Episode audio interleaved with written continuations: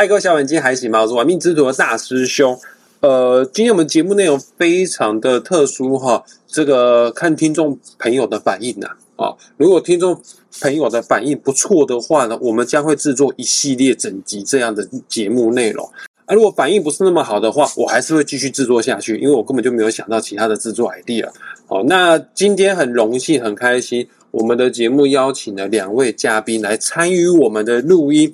这两位嘉宾其实都是大师兄紫薇斗数班的学生，呃，说实在话，会来学紫薇斗数人都怪怪的，呃，他们的兴趣嗜好都非常的广泛，有的时候也异于常人啊。这两位呢都是疗愈师，他们在疗愈这方面有各自的专业啊，一个是徒手按摩的疗愈师。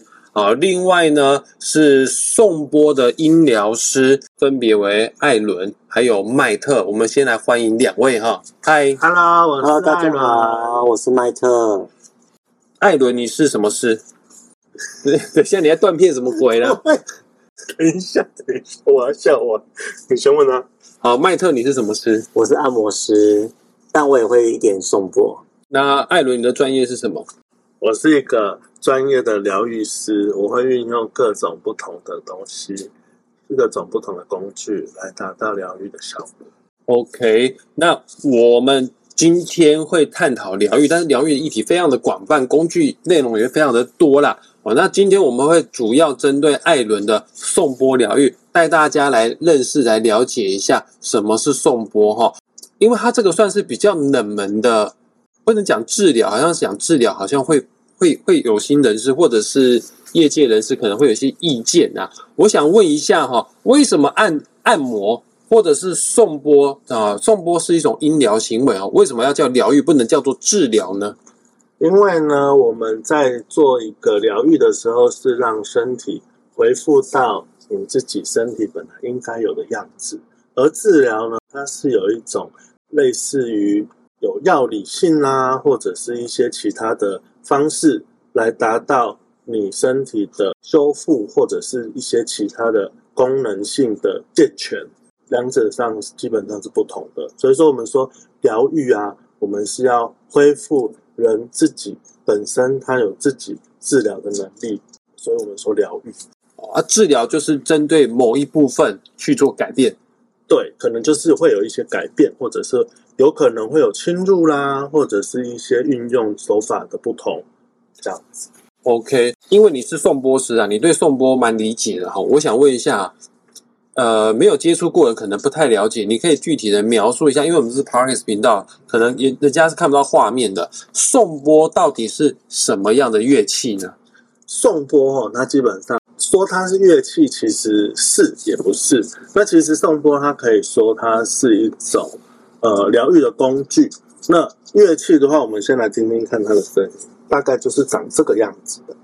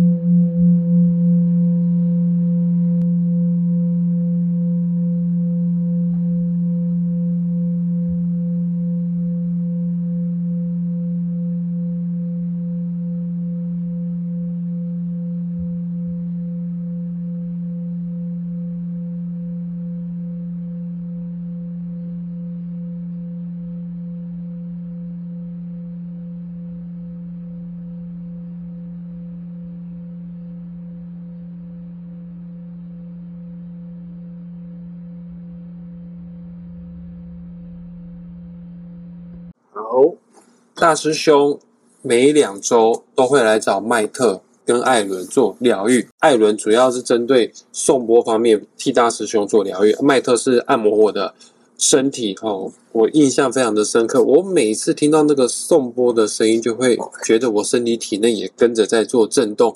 我本身是很喜欢这样的声音，然后我也去上 YouTube、上 Apple Podcast 上面，我想说 YouTube 音质可能更差一点，我还特别去 Apple Park 上面去听颂钵的声音，但是完全都比不上直接来现场听那个声音，那个震动感非常的明显。我我问一下哈，是不是颂钵这样子的音频啊，不见得在所有的电脑或者是耳机的喇叭有办法去做呈现，或者是？我的麦克风，就算买的是很贵的麦克风，它也可能没办法 catch 到所有的送播的音频的。因为我本身其实是走资讯出身的。哦，你是理工脑袋的人。对对对，所以我自己在玩这个，其实我自己也很意外。但是我可以发现说，其实很多的电子设备它都有一个失真的问题。那在这个失真的问题上面，我们要做很多的努力，却还是达不到现场。那样子的一个震动频率，是因为它有很多的频率，有可能电子设备捕捉不到，或者说我们人耳是非常精细的。那经过这样子的共振，你可以达到的疗愈效果会是比较不一样的。那我想问一下，你刚刚说的颂钵不单单是是一个乐器而已，它也是一个疗愈的工具。它的起源源自于什么时候？是谁啊？或者是？什么年代我们人类开始懂得这个东西具有疗愈效果呢？其实啊，你看它有很多的形状。它在很久很久以前，据传呢是在偏西藏或者是尼泊尔或者是北印度的地方呢，它是一个像是铜器，然后做成碗的形状。以前是用来吃饭的哦。宋钵以前是拿来吃饭的。对，所以其实你现在如果买大一点的，你还是可以回家装爆米花吃哦。其实是可以的。对，等下呢，宋波装爆米花吃，它就会油油的，不用帮它上油，它就会自然形成油状。你不是你讲的是真的假的？送波一个不便宜，真的可以这样装？其实没有啦，它本身它很久很久以前是一个吃饭的东西，但是后来呢，因为有一些像是藏传佛教啦，其他的宗教的关系，它有一度成为一些法器这样子的用途。听众朋友们，刚刚已经有演奏过一小段哈，就敲一次给大家听。我不知道你们听的是什么样的效果，但是在现场听，我个人的感觉是身体有共振。然后我曾经也带我的女朋友来这边体验过来尝试过，她会觉得她的眉心呐，就是眉毛的中间，也就是面相学当中印堂，会觉得刺刺的、麻麻的、痒痒的。每个人感觉都不一样。呃，我曾经也听过啊，这个等一下艾伦或麦特会分享。有些人来听颂钵，他们会产生不同的。不同的身体反应，哈，那我想知道为什么颂钵这样子的声音具有疗愈的效果呢？它的原理何在呢？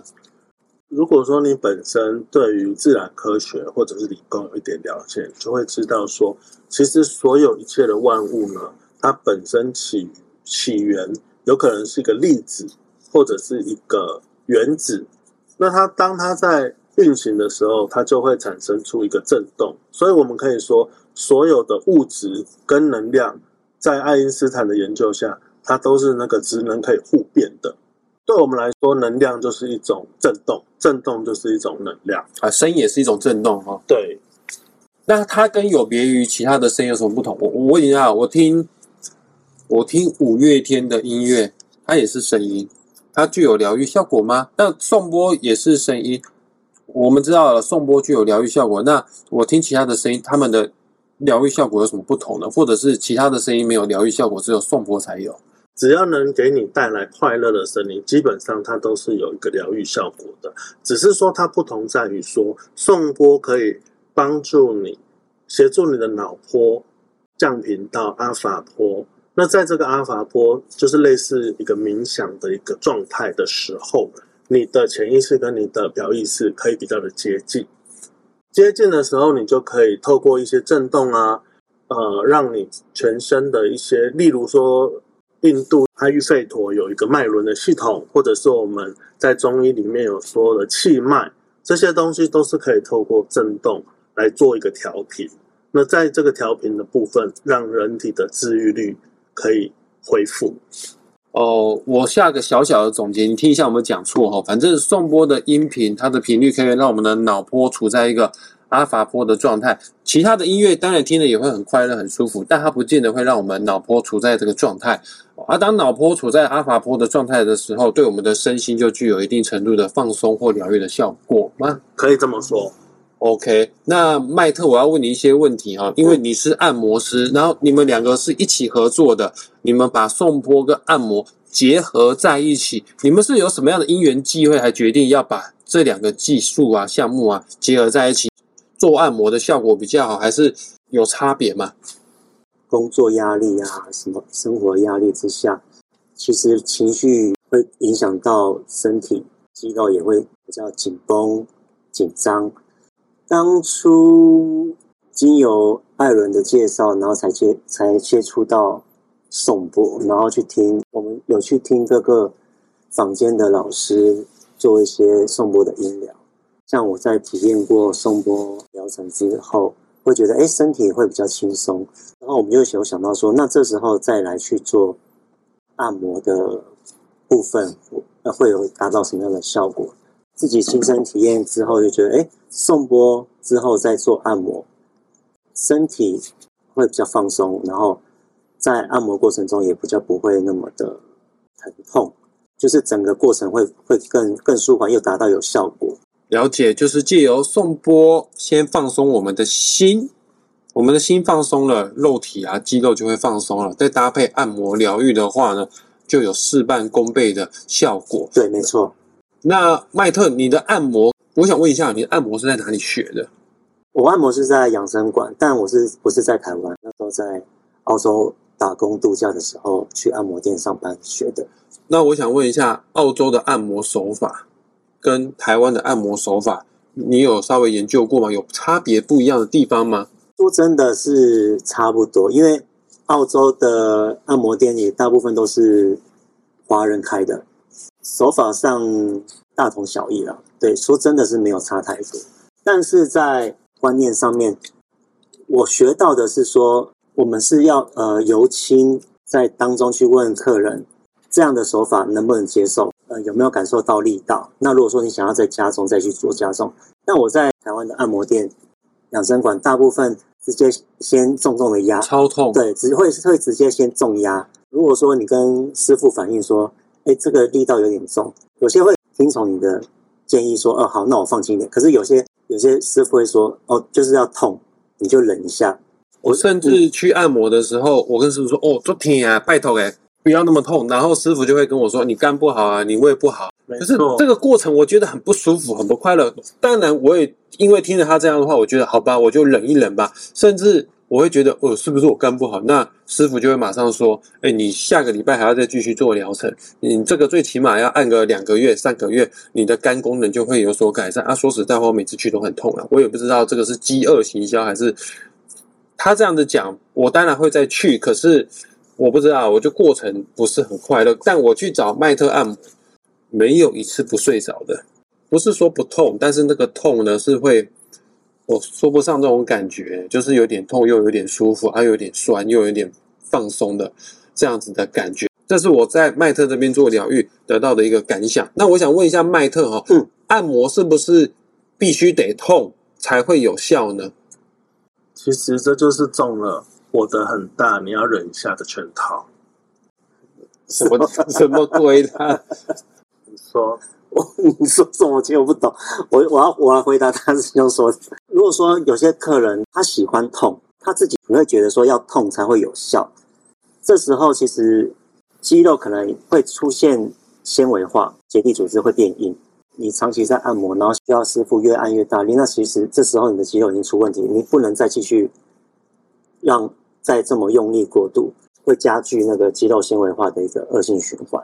呃，按摩其实是要适中的力道才是最最正确的，那就要因人而异了，每个人所需要的力道是不一样的哈。是不一样的。但是是不是要越越痛越重才是有效？我我我我是我是觉得不是不是这样子。他可是它越用力，不是代表它越深层的去刺激我们的穴道，或者是刺激我们的肌肉吗？它虽然可以暂时得到暂时的舒缓跟疼痛的缓解，可是它后面的那个肌肉的变化是会变越来越僵硬，那个不是一个很好的一个一个方式啊。就跟中医说的过跟不及都是不好的。嗯，了解。我们按摩的目的就是为了要放松，但是因为太痛搞得身体紧绷的话，那反而失去了它原本该有的效果了。对，没错。好，那我最后一个问题，我想要请问一下，如果我们的听众朋友啊、呃听了这期节目有意愿、有兴趣，想要找你们做疗愈，不管是声音疗愈还是身体疗愈等等之类的，要在哪边可以找到你们呢？你可以到我们的脸书或者是玩命之徒的商店里面，就可以做一个预约，我们会放上链接跟网址，当然，你们有自己的粉砖，你们的粉砖叫什么名字啊？叫做艾迪麦身心灵疗愈工坊。你们地址在哪边？我们的地址呢是在三重区的三河国中捷运站旁。哦，北台湾的朋友，北北基的朋友，呃，要找疗愈师的话呢，艾伦跟麦克是你们非常好的选择。这个疗程时间稍微讲一下哦，因为让客户啊比较好抓时间。你们这个送波加按摩的疗程总 total 是多少时间？如果上波跟按摩加起来，我们会建议就是做到两个小时四十五分钟，哇，这么久、哦！这样子你才能够身心灵合一的做放松啊。我自己也是差不多都做这个时间啊，啊每次做完的时候我都是睡着的状态，啊，醒过来的时候神清气爽。两个小时又四十五分钟，那费用部分是多少钱呢原价两千四，现在特价是两千二这样子。？OK，艾迪麦的粉砖报名，反正网址我会放在本期内容的下方。透过玩命之手粉砖也可以找得到他们，也可以跟他们做报名。你报名的时候，他有备注哦，备注的地方一定不能忘记啊，一定要备注是“玩命之徒”，你就写“玩命之徒”四个字，备注就写“玩命之徒”就对了啦。会有一些特殊的服务啦，哦，是什么特殊服务？那我们就是会在疗愈的疗程之中加入，你可以选择做一个灵气的传导，或者是你可以选择水晶的量子疗愈，哦，这两个都有还是二者一样？二者一。好，我据我所知，水晶能量传导市面上的价钱是五百八啦，只要备注是玩命之徒来的，你可以免费的多增加这样子的服务项目给大家哈。那我们今天的节目也即将这个地方画下句点了，也感谢各位听众朋友愿意花时间听到最后，也谢谢艾伦跟麦特两位愿意花时间跟我们大家分享颂钵跟按摩的小知识，谢谢两位。谢谢。那我们下次再见喽，拜拜。拜拜。